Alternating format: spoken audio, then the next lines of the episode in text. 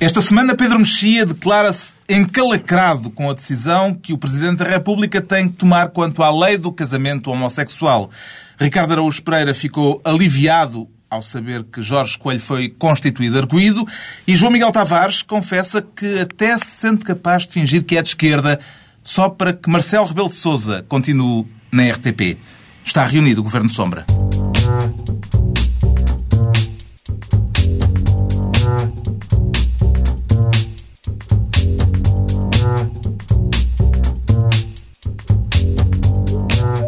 Viva, sejam bem-vindos no final de uma semana marcada pela tragédia no Haiti, uma semana em que em Portugal se iniciaram negociações parlamentares para a viabilização do próximo Orçamento de Estado, tema que vamos analisar neste Governo Sombra com João Miguel Tavares, Ricardo Araújo Pereira e Pedro Mexia, desta vez ao telefone.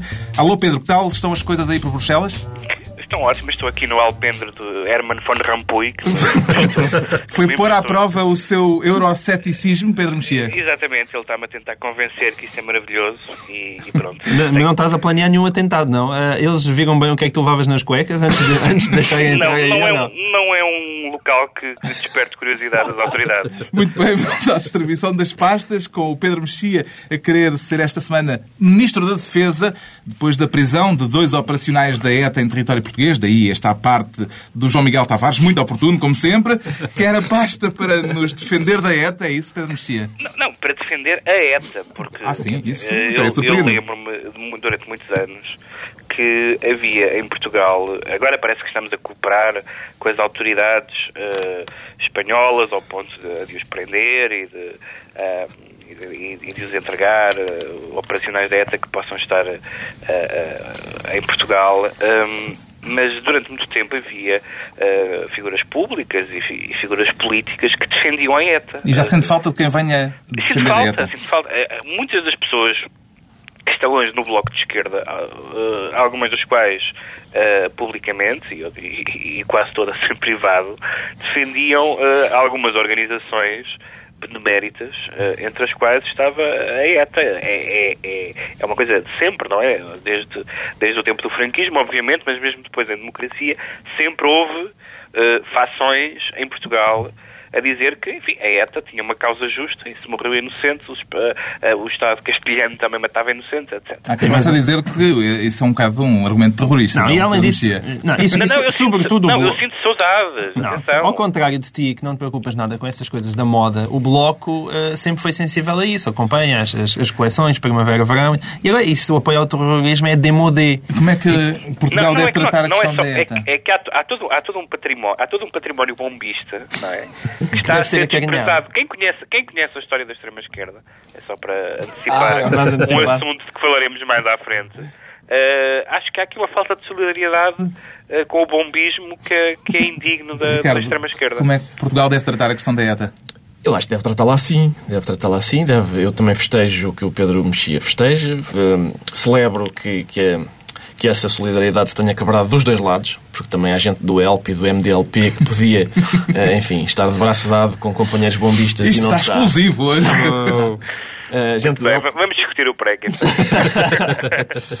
e, e é isso. É, agora, eu acho bem, eles estavam no norte do país, não é? E, e portanto, eh, enfim, tinham, ao que parece, estavam a tentar formar um arsenal de explosivos e é sempre desagradável quando rebentam coisas no norte do país. Uma pessoa não sabe se é uma fábrica de pirotecnia, se é uma célula da ETA e há que começar a distinguir. A sensibilidade pública em relação ao fenómeno do terrorismo mudou eh, com o, 20, com o 11 de setembro, não é? Eh, e é por isso que provavelmente. Essa, é que é a questão, precisamente. Mudou. A gente começou a dar mau nome ao terrorismo e hoje em dia as pessoas já é não toleram. É demodé. Já não toleram. Outro carro relacionado com, com terrorismo uh, esta semana foi o atentado contra a seleção de futebol do Togo, no enclave de Cabinda. Uh, atentados como aquele uh, debilitam uma causa política?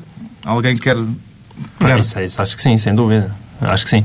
Eu, nesse aspecto, por acaso, tenho pena que a seleção. Eu, eu compreendo o lado do luto, e de, mas hum, tenho pena que a seleção tenha, aban abandonado, abandonado. Porque foi uma ah, cedência. É, acaba assim, quer dizer, acaba, embora ali não fosse a seleção em si que, que fosse visada, não é? Mas, hum, mas acho que sim, acaba por, por dar argumentos a quem, a quem pratica aqueles atos. Não é? E também porque a gente quer ver a bola, não é?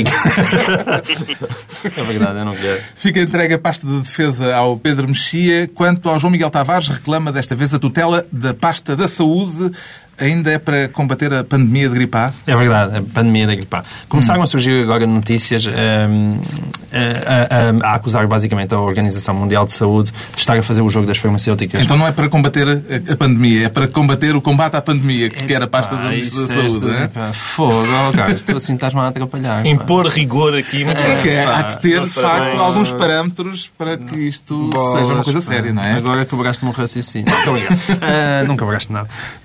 Porque o que se passa é que, bom, enfim, eh, na verdade, se nós vimos bem, eu acho que o mais importante tudo é que José, José Rodrigues Santos tem aqui argumentos para o seu próximo livro, não é? Portanto, ou seja, a maneira como a Organização Mundial de Saúde, junto com a indústria farmacêutica, eh, terá inventado uma pandemia para as, os laboratórios ganharem, ao que parece, 5 mil milhões de euros. Um, eu acho é que convinha que isto não ficasse realmente nas teorias da conspiração, porque há, são, a, pessoa que está a levantar este tipo de suspeitas são pessoas importantes, até ligadas ao Conselho da Europa, e, e a Organização Mundial de Saúde também já admitiu que vai promover um inquérito interno para saber se realmente se foi uh, gerida da melhor forma um, todo este alarmismo em torno da gripe A, hum. e, e, nomeadamente porque há questões técnicas, como seja, uh, teriam que morrer determinado... Ou seja, as pessoas que morriam este ano tinham que ser muito superiores às do ano anterior para ser declarada uma pandemia, e se hum. isso terá sido realmente cumprido. Uh, e, e, porque eu, eu acho que é daqueles casos muito perigosos em que não pode ficar a dúvida realmente na opinião pública, porque isto tanto pode ter sido, de repente foi a OMS, a OMS e os países inteiros que fizeram um trabalho extraordinário e de facto conseguiram parar uh, uma, algo que parecia ser uma pandemia que poderia ser muito grave, ou se as pessoas ficam com aquelas dúvidas de ah, não, isto é mais é uma golpada uh, dos laboratórios e, e, um conluio qualquer conspirativo, uh, para a próxima vez que venha algo de realmente grave, pode ser um bocadinho como uma história. Também tem essas dúvidas, Ricardo? Tenho essas e outras, porque sou uma pessoa que, enfim, que raciocina de um modo mais amplo ainda, não é? E, portanto... Eu... Também vai ver isto de uma perspectiva vou, histórica. Vou, perspectiva histórica. Quem conhece, quem conhece a história das pandemias sabe que há neste momento uma pandemia que dizima pandemias. Essa é a principal pandemia, porque a doença das vacas loucas também não chegou a pandemizar-se. A doença da gripe das aves também não, e agora é a gripe suína que não chega a avançar. E, portanto, é curioso isto. Os mesmos jornais em que apareciam as notícias sobre a pandemia da gripe uh, publicam agora notícias sobre o facto da pandemia da gripe ter sido inventada pela Organização Mundial de Saúde e, e outros companheiros giros. E, portanto, é, eu fico com a... Eu já, já tinha dito isso aqui sobre, eh, enfim, a história de Pedro e o Lobo, e o jornalista e a hum. pandemia serem fábulas muito, muito parecidas. E eu, eu, receio que qualquer dia haja, de facto, uma pandemia já ninguém acredita. Mas não será, Pedro Mexia, que a pandemia não, não foi tão grave como se anunciou, justamente por se ter anunciado e combatido uh, a tempo? Espantámos a. Não, acho que há, há, aqui uma combinação perfeita entre, entre a, a, teoria da conspiração e a globalização. Uh, por um lado, as doenças hoje viajam muito rapidamente e, portanto, isso é um perigo real. Por outro lado, tudo agora parece apocalíptico, é uma espécie de Medina Carreira da Saúde. uh, a, quantidade, a quantidade de doenças que iam acabar com a espécie humana, que afinal uh, não, não o fizeram, e não é que isso não fosse, não, não fosse útil, uh, já, são, já são bastante. E, e, é, e é, quer dizer, quanto às empresas farmacêuticas, eu remeto para John Le Carré, que, que, é uma coisa que eu faço muitas vezes. O fiel jardineiro. Exatamente. Temos então o João Miguel Tavares. Já agora, ninguém inoculou uh, dos que estão. Que eu saiba, não inoculei. No governo, no governo Sombra não, não. Eu ainda não, mas só cheguei ontem. Temos então o João Miguel Tavares, esta semana Ministro da Saúde. O Ricardo Araújo Pereira, por sua vez, pretende criar esta semana uma nova pasta. Propõe-se ser Ministro da Pederastia. Sendo que pode ser um ministério à sua medida, Ricardo Araújo Pereira. Mas com certeza sim, com certeza que acho. Ah. Acho que é um ministério que vai fazer falta. O que é que faz um Ministro da Pederastia? Não sei exatamente, mas eh, eu, eu acho que vai fazer falta porque, hum. Espera lá. Vai aumentar o fenómeno, pelos vistos uhum. vai aumentar, e há que haver uma tutela. Portanto, faz isso. Antes tutela, tutela, pedrastia crescente. O que quer que seja, talvez o melhor seja ouvirmos uma declaração de Pacheco Pereira na quadratura do círculo na SIC Notícias. Há uma coisa que ninguém quer discutir. Uma das razões, porque há objeções de adoção em relação às famílias, uh, uh, às, uh, às uniões de pessoas do mesmo sexo, particularmente no caso da homossexualidade feminina, é o risco da pederastia. Ninguém quer falar desta matéria.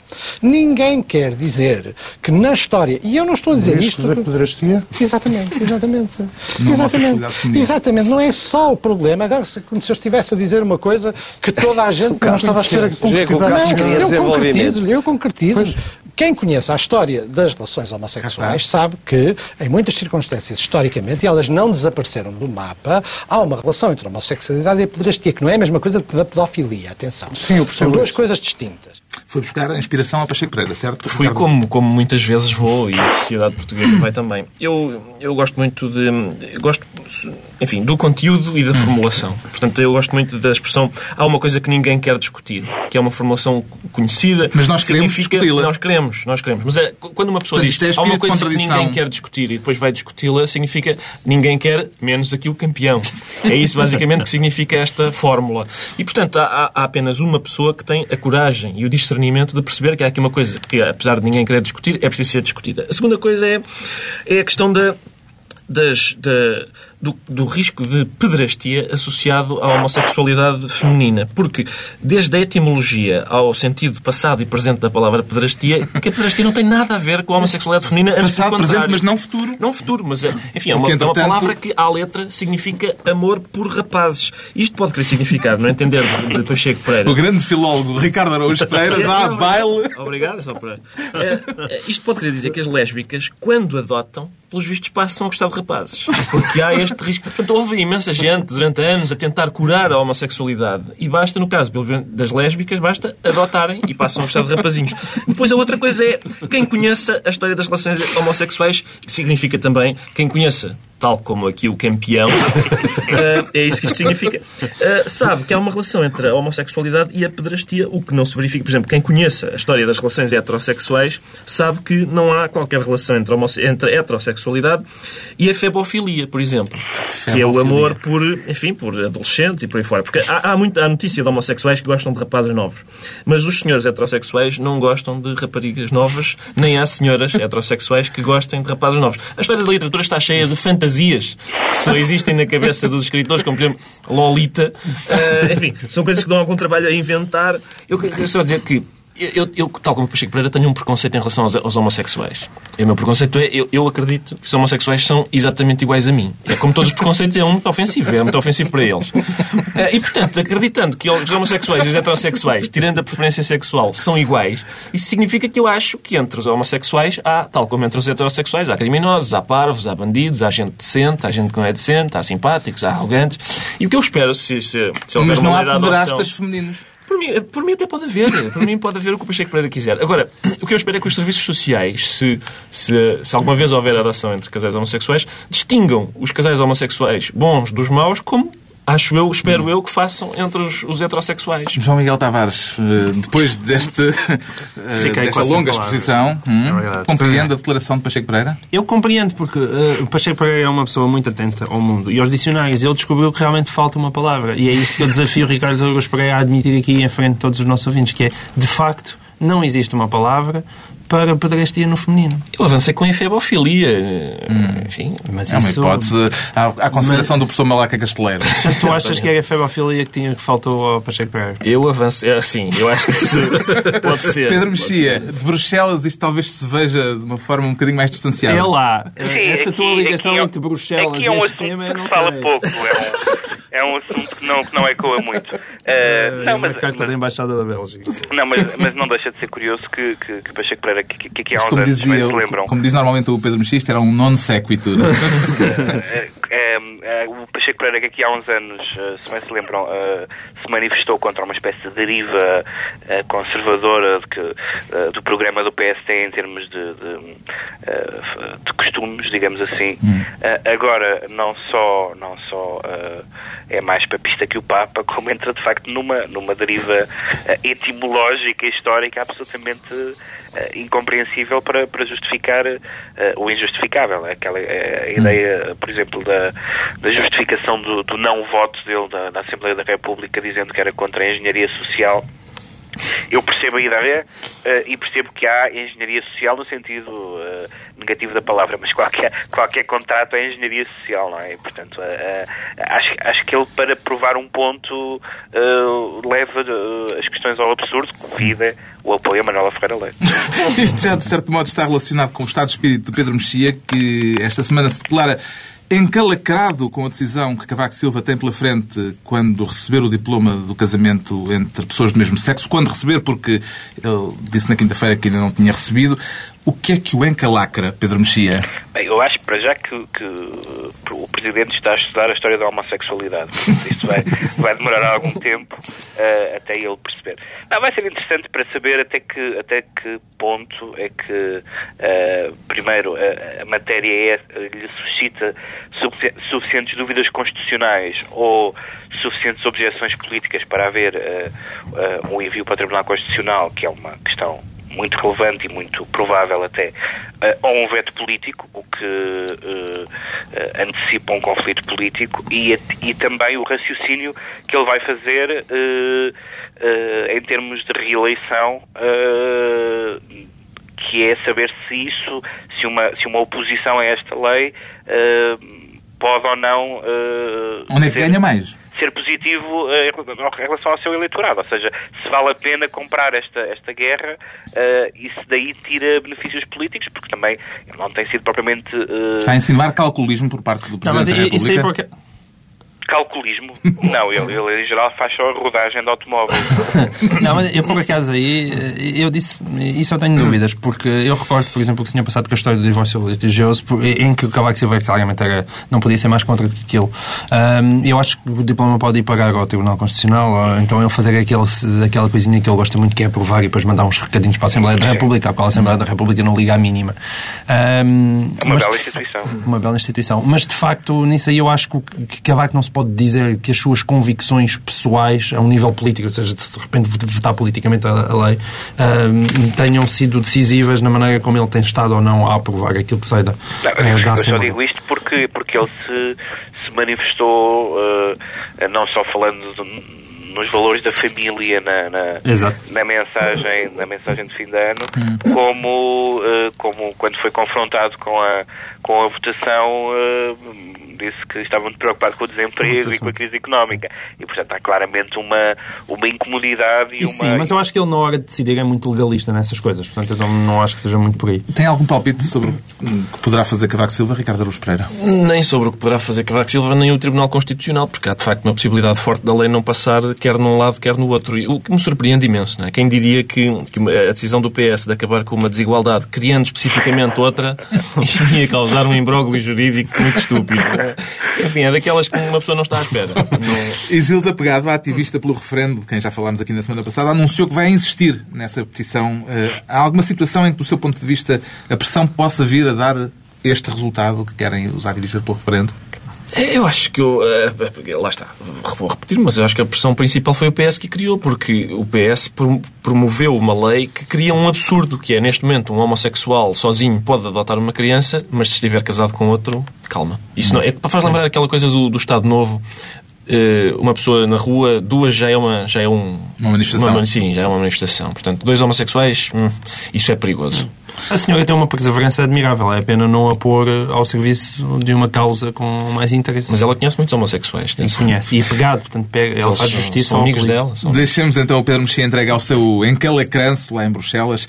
E é a altura de averiguarmos as razões do alívio do Ricardo Araújo Pereira ao ter tido conhecimento das notícias segundo as quais Jorge Coelho terá sido constituído arguído o que é que o alivia? Conte lá, Ricardo. Alivia-me esta pandemia de arguídos, eh, porque havia, há um filme português qualquer em que alguém dizia, eh, mesmo antes de, daquele momento dos filmes portugueses em que as pessoas dizem está tudo preso, vai tudo para a esquadra, houve alguém que disse ou comem todos ou há moralidade. E eu gosto muito dessa, dessa frase. E, portanto, é, é muito tranquilizador que depois de de pessoas do governo de Cavaco Silva, como Oliveira Costa, Dias Loureiro, tenham estado envolvidas em, enfim, em, em factos suspeitos, possa haver gente do governo de António Guterres, como, António, como Armando Vara e Jorge Coelho, envolvida também em factos suspeitos. Apoia a igualdade. Sim, eu espero que dentro de 10 anos haja gente do governo de Dom Barroso e dentro de 20, gente do governo de José Sócrates, tirando José Sócrates, que é um homem à frente do seu tempo e já está neste momento. É preciso explicar que o que está em causa. Está, mas não é coisa nenhuma, atenção. É, não, não, mas... lá. Peço desculpa, ah, eu não quero roubar, desculpa, não quero roubar qualquer espécie de protagonismo. o João Miguel Tavares. O João Miguel Tavares é o dono deste neste quintal. Já só quer dizer mil. É preciso explicar que o que está em causa é a suspeita de financiamento ilícito há 10 anos do Centro de Exposições e Mercados Agrícolas de Santarém, no caso de Jorge Coelho. Jorge Coelho que eh, ga- garante que não tem nada a ver com o assunto. Estão-me a ver a mim agora a fazer negócios com o engenheiro casqueiro, quer dizer, políticos, que é isso que está em causa, não é? Porque não há aqui nenhum desvio de dinheiro, tanto quanto me disseram. Imagina Jorge Coelho a fazer algum tipo de negócios com o falecido José Manuel Casqueiro, Pedro Mexia. Já depois de falecido. Não sei, é, é- muito engraçado porque eh, é sempre arriscado quando as pessoas fazem perguntas eh, retóricas que podem ser respondidas com um sim. não é? Eh, Ou uma, então, ou então podem ser respondidas com o morto, que é, momento é o mais importante. há uma certa, há uma certa confiança quando alguém diz mas vocês acham que eu era capaz de... E, e haver um silêncio e nós, sim, claro. Isto não, ou melhor, ele devia ter acrescentado. Vou-lhe lá perguntar se eu tive algum negócio com ele. Isto vale em tribunal ou não? Vale em tribunal uma pessoa dizer, olha, o senhor é acusado disto. Mas você está-me a ver a mim a fazer isso? Ah, não, peço desculpa, realmente não estou. Bom dia. Sei se isto pode ser, pode ser uma estratégia de defesa boa. Agora, há outra coisa aqui que me tranquiliza, atenção, que é Dias Loureiro e Jorge Coelho tinham um dueto eh, musical. Eu vi uma vez na televisão eh, os dois a cantarem. É, é bonito que o destino deles esteja a par, que é para o dueto não se desfazer. É como Marcelo e, Anto- e, e António Vitorino. Mas há uma outra coisa também que me tranquiliza, porque nós dois estamos todos muito tranquilos. A minha é esta, esta coisa que também acontece em Portugal, que é, hum, primeiro é preciso sair do governo, é como no futebol. Primeiro é preciso sair de presidente do clube só depois é que sai ruído.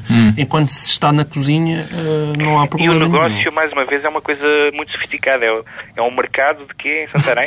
É o CNEMA, o CNEMA, eh, o Centro de Exposições e Mercados Agrícolas de Santarém. Pronto, é- são sempre coisas, eh, enfim, de uma, de uma, de uma elevado, eh, Sai a sucata entram as alfaias. Exatamente, é isso. É isso. No mercado agrícola não há, não há robalos. Exato, não.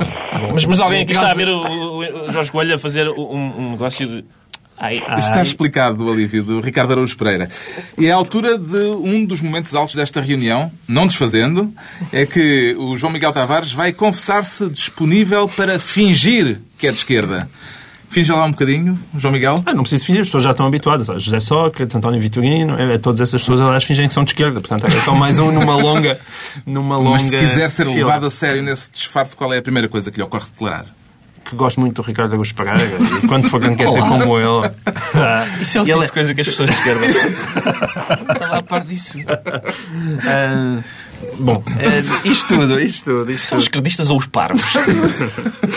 Isto tudo Então porquê é que está disposto a esse sacrifício? Parece que Marcelo Rebelo de Sousa, que é uma pessoa que eu sempre tive muito prazer em ouvir, eu e, muitos portugueses, ah, vai ter que sair da RTP porque António Vitorino ah, decidiu que ia sair da RTP. E eu já não via nada assim desde aquela operação sofisticada, aqueles dois gêmeos que tiveram que ser serrados, um ou tipo, por vistos, eles, ah, Vitorino e Marcelo, segundo a RTP, devem estar presos pela anquinha.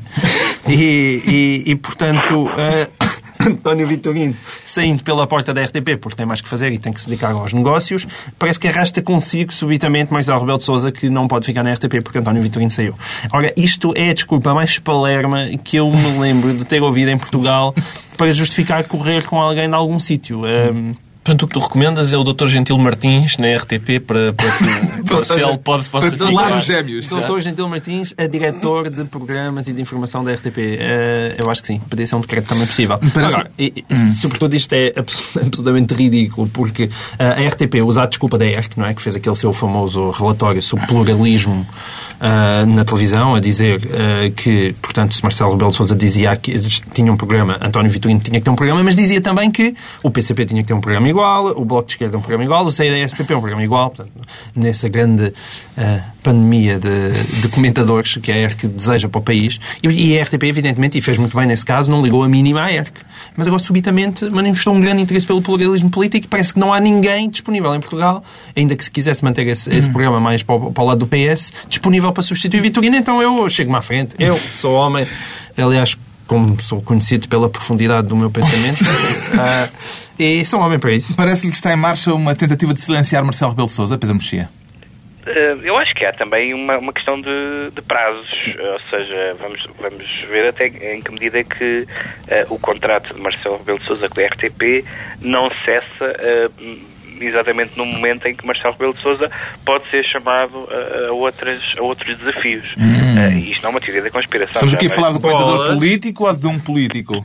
Eh, como? Estamos a falar de, do comentador político Marcelo Rebelo de Sousa ou do político Marcelo Rebelo de Não, Sousa? do político Marcelo Rebelo de Sousa, porque, ah, bom, além disso há o facto de que ah, parece claro que ele criou uma certa complicidade com a TVI e, e que gostaria também de regressar à TVI se ah, continuar por agora como comentador.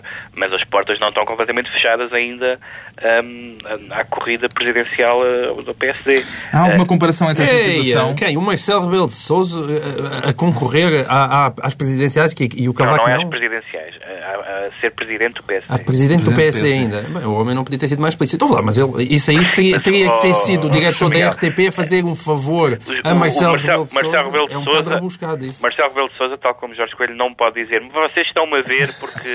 eh, não, não dá Eu para responder. isso, eu não dá isso. para responder. Mas isso então teria sido Marcelo a manipular nos bastidores a sua própria saída da RTP Não. ao mesmo tempo que diz que não, não quer sair. Não, isso é mas não- impensável, isso é impensável. Isso nunca me passaria pela cabeça. Bola, sei lá, vai ter. Já estás com Há alguma comparação entre esta situação e aquela que levou ao afastamento de Marcelo Rebelo de Sousa da TVI? Não sei, neste momento, ao que parece, Marcelo Rebelo de Sousa pode voltar para a TVI. É uma hipótese que está em cima da mesa e, portanto, é, é possível também que daqui a 5 anos regresse à RTP motivado por uma situação igual. Agora, eu, sou, eu tal como a ERC, sou um maníaco da equidade. Eu quero, preciso de ouvir opiniões de todos os quadrantes políticos em igual número e com igual, hum, enfim, Destaque. destaque e, e- e cujo raciocínio seja igualmente eh, bem exposto. E, portanto, acredito que deve haver um programa para o professor Marcelo, para alguém do PSD, para alguém do PS, para alguém... Enfim, todos os partidos, incluindo partidos fora do Parlamento, do próprio PNR, com o mesmo modelo. PNR ter o modelo do professor Marcelo, no final recomenda os livros que acha que deviam ser queimados. Tudo igualzinho. Tudo igual. O que é que concluem do facto da RTP aparentemente não encontrar ninguém na área do PS para servir de contraponto em termos televisivos a Marcelo Rebelo de Sousa e, portanto, continuar com o modelo que tinha até agora? Não sei, deixa-me pôr a adivinhar. Hum, porquê é que a RTP não Pedro conseguirá Mexia, enquanto encontrar ninguém? o João Miguel Tavares adivinha. Ah, Eles querem alguém da área do PS ou alguém de esquerda? Não sei, quer É porque dizer... alguém de esquerda é mais difícil. É, mas quer dizer, vamos lá ver. Não sei se, não, não sei se, se, se a percepção é comum, mas o, o programa de António Vitorino é um bocejo. Portanto, não, não creio que seja especialmente difícil de o substituir. Agora, se eles querem alguém de esquerda da área do PS, é capaz de se revelar mais difícil. Fica então registada a mais despodurada tentativa de apanhar um lugar na televisão de que há memória, com o verdade. João Miguel Tavares disponível Posso- até para se fazer passar por eh, socialista esquerda. e homem de esquerda. Posso cantar o Grande da Vila Morena, se quiserem. Só para ocupar o Não, lugar tens dizer, não, tens que dizer bem de classes profissionais e dos seus respectivos sindicatos. Ah, Já, pois é, pois é, isso. Epá, não sei. Ele ainda tem que treinar muito. Pronto. mesmo. E o que é certo é que nas próximas semanas vai haver muito para analisar. Eh, Esta quinta-feira começaram as negociações parlamentares na tentativa de encontrar um consenso que viabilize o próximo Orçamento de Estado. Acredita que venha a haver entendimento, Pedro Mexia? Por um lado, por um lado haverá entendimento porque não há eh, interesse eh, nem conveniência em que o orçamento não passe. Neste momento seria. Pode-se concluir que a crise política, eh, nesta altura, não dá jeito a ninguém. Uh, sim, quer dizer, isso seria irresponsável de facto da parte do PSD. Ao mesmo tempo, o PSD tem que, sobretudo a liderança que ainda está e alguns dos seus mais acérrimos defensores, têm que fazer uma, um discurso de, de, enfim, de que vão vender caro o negócio. Mas o, mas o PSD e o PS, uh, tanto no sentido positivo da palavra como no sentido negativo, sempre se entenderam quando foi preciso. Uh, e, portanto, não creio que haja realmente uma... uma acho que seria, de facto, irresponsável uh, que que o orçamento não, não, não fosse aprovado. Um, acho, que, acho que o PS gostaria mais de fazer um de ter um, um orçamento limiano, de conseguir uh, aprová-lo de outra maneira, mas acho que vai ter que ser com o PSD. Uh, antes das presidenciais não, não, não há nenhuma crise viável. Crise viável é bonito. A crise está em crise. A crise está em crise durante um tempo. A crispação política das últimas semanas do ano passado desapareceu ou está simplesmente disfarçada em banho-maria, Ricardo? Eu, acho que é possível que esteja lá e o, que vai dificultar muito o acordo é, é muito difícil o PS e o PSD entenderem se eles têm projetos tão diferentes para o país. São, enfim, têm, é muito, é muito complicado que aquelas duas bancadas que têm governado o país alternadamente com resultados idênticos desde 1974 se entendam de alguma maneira, não é? É, a mim também parece. Acho que o início da legislatura é que foi, foi aquele arrufo. É como quando duas pessoas uh, se casam e depois vão viver para a mesma casa. Há sempre aquelas discussões no início com a pasta de dentes, aquelas Ah, coisas é? aborrecidas. É. Mas e depois, final... Ai, no início é que, é que há No in- problema. Claro que há, quando as pessoas estão habituadas a viver separadas e sem relação durante muito tempo, quando se juntam, há muito, muito atrito imediatamente. Hum. Né? Mas no, aquele lado comezinho, daqui, ah, pá, tira-te daí, estás com os pés na minha parte. Mas e depois, ao, ao final, A minha parte. Com os pés da minha parte. mas ao final de um certo tempo, aprendem também a estarem juntos na mesma caminho e dão abracinhos e, abracinhos e beijinhos. Eu acho que eles, eles vão conseguir. Os recados de Cavaco Silva na mensagem de Ano Novo, Pedro Mexia, eh, de que falámos aqui muito brevemente na semana passada, terão tido alguma influência neste apaziguamento? Creio, quer dizer, acho que, acho, que- acho que é óbvio, acho que era óbvio para, para toda a gente, acho que não, não, não que tendo em conta que o, que o PS eh, ganhou as eleições, embora com maioria relativa, mas eh, até se temia, temia, temia o PS, pelo menos que, que não ganhasse, acho que tendo ganho e, e havendo este calendário eleitoral, acho que não seria compreensível, portanto o que o Presidente da República disse, acho que é mais ou menos óbvio para qualquer, para qualquer pessoa Quem é, sensata. que- quem é que vai ter de ceder mais eh, nesta matéria orçamental para haver entendimento? Eu acho que a questão, quer dizer, a grande aparente grande Eu acho que é o povo divergência, português.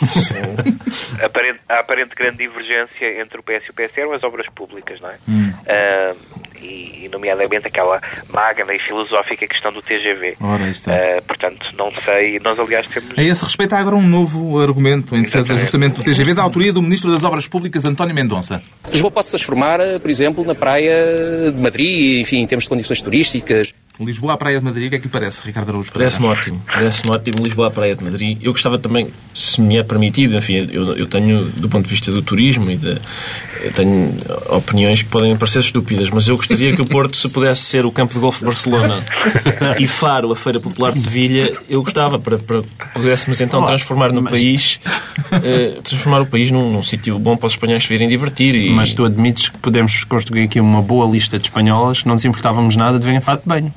Na é costa verdade, da Caparica, sim. certo? Tudo bem, tudo bem. E até pode ser que seja uma maneira de ter Cristiano Ronaldo mais, mais vezes cá. Ir atrás de uma outra. Pedro Mexia, eh, a ideia parece-lhe ter... Não, eh, quer dizer, Força? Nós, nós, tínhamos achado ah, ridícula ahm, a intervenção de Manuela Ferreira Leite a propósito do, do perigo espanhol. Ah, ah, mas este ministro conseguiu pôr a questão de uma forma, ao contrário, ainda mais, ainda mais patética. Há ainda um outro argumento do ministro António Mendonça em defesa do TGV, este um pouco mais elaborado, portanto peço um pouco mais de atenção, porque mete cavalos, carroças e palha. Quando o comboio foi introduzido no século XIX, provavelmente as carroças que eram puxadas a cavalos caíram. E se calhar, os, o- na altura, os agentes económicos que estavam ligados à exploração das carroças e que levavam as pessoas ficaram extremamente tristes. E todas as indústrias que estavam associadas, a indústria da palha, por exemplo, reparem, os industriais que estavam eh, preocupados com o abastecimento da palha para os cavalos ficaram preocupadíssimos porque, de facto, a sua indústria caiu.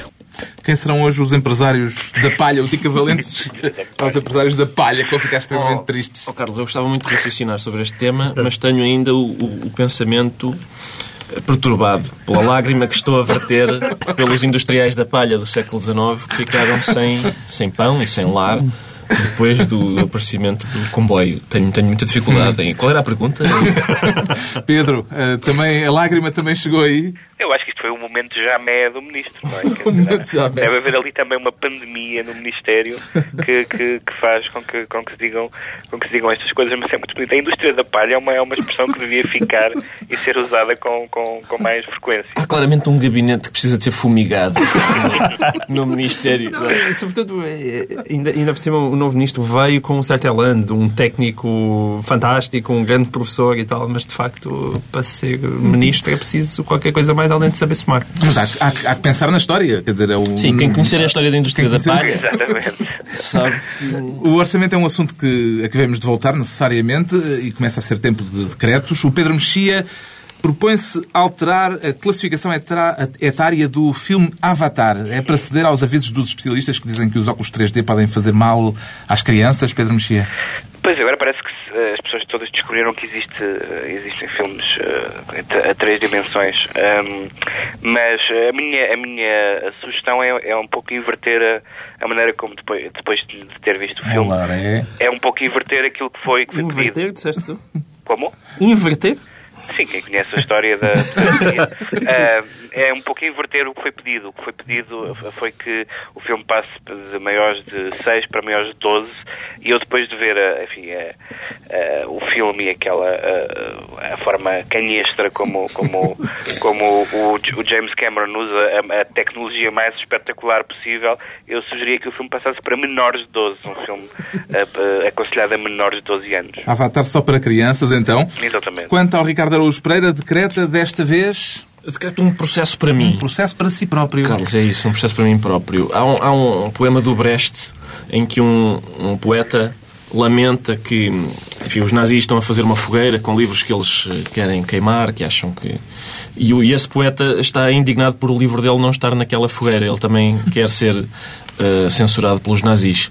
E eu aconteceu o mesmo quando vi que. A inveja é um bocado tão feia. Pois é. Aconteceu o mesmo quando percebi que Pinto da Costa vai processar o meu amigo Zé Diogo Quintela por causa de um texto que o Zé Diogo escreveu no jornal A Bola. E não é a primeira vez que eu, enfim, eu falo de barriga cheia, não é? Porque eu já fui, já fui processado por Pinto da Costa, ganhei, ele recorreu várias vezes, eu ganhei sempre, vitória essa que aliás aproveito para dedicar a José Maria Pedroto, um, e, mas ganhei sempre em tribunal esse processo, e, mas ele agora quer processar especificamente o Zé Diogo. Eu ainda me lembro quando os inimigos do Porto eram o centralismo, o, enfim, coisas grandes. Agora é o Zé Diogo. O Zé Diogo também é grande à sua maneira, é? sobretudo na região abdominal, mas, mas eu lembro-me de outros tempos. Pronto, fica registado aqui o, a inveja do Ricardo Araújo Pereira. Finalmente, o João Miguel Tavares. Entusiasmado com uma exposição inaugurada no Centro Cultural de Cascais e protagonizada por Clara Pinto Correia, quer mais. Quer mais, quer mais. A, a, a, a exposição chama-se. Como é que vai abordar isto? A, exposição chama-se Expressions e, portanto, é um conjunto de fotografias de Clara Pinto Correia a ter orgasmos é? e fotografias dela a ter orgasmos. Ora, aquilo colocou-me uma questão que já eu não tinha desde os tempos da Cliagina, portanto já vai há 20 anos, e que é a história de ter orgasmos, os orgasmos, lia, claro, sou um literato, de, um, que é a questão dos olhos fechados. Eu acho que ninguém abordou este tema pelo lado que se interessava. A gente falou, ah, o escândalo e tal, como é que ele vai fazer isto, mas eu fiquei realmente impressionado porque todas as fotos eram com olhos fechados. E então eu coloquei a questão que nunca me tinha posto se realmente é possível ter orgasmos de olhos abertos. Porque é um bocadinho como, é um bocadinho como, sabes, aquela coisa que se diz que o bom apreciador uh, Sim, está com os olhos abertos. Tem que estar com os olhos abertos. Sim. E desde então, desde então este, e desde então este assunto não tem largado. Será que é possível ter orgasmos de olhos abertos? Eu perdi e... o pé completamente. E, e, bah, não sei se vocês têm alguma mas resposta quem, mas, É possível quem, ter orgasmos de olhos abertos quem, ou fechamos quem conhece, a história, do, quem conhece a história do orgasmo sabe que há reações muito dispares. É, dá para, dá, dá para estar de olhos abertos. Também se pode sugerir que venha a haver mais artistas nesta modalidade artística? Okay. A simular orgasmos? Bom, mas isso aí, a ter orga... artistas a ter orgasmos... Não, é no Centro Cultural de, de Cascais. Ah, bom, ok. Uh, Alguma ideia? Espero, espero que sim. Alguma sugestão? Não, não me ocorre nada agora de Pedro Mexia? Mas... Não, não. Epá, mas é dois Pedro Mexia tem... Isso é que eu quero saber. Fecham o Pedro Mexia tem olhos, seguramente sugestões. Uh, tenho, mas não vos vou dizer. Está concluída a análise da semana. Dois, oito dias à mesma hora, nova reunião do Governo Sombra. João Miguel Tavares, Ricardo Araújo Pereira e Pedro Mexia, já aqui connosco. Boa viagem de regresso, Pedro. Obrigado. Pá, mas podemos pedir aos ouvintes para saber se é mesmo possível ter orgasmos com os olhos abertos, porque eu fiquei mesmo com essa dúvida. Temos um blog, temos um blog, não é?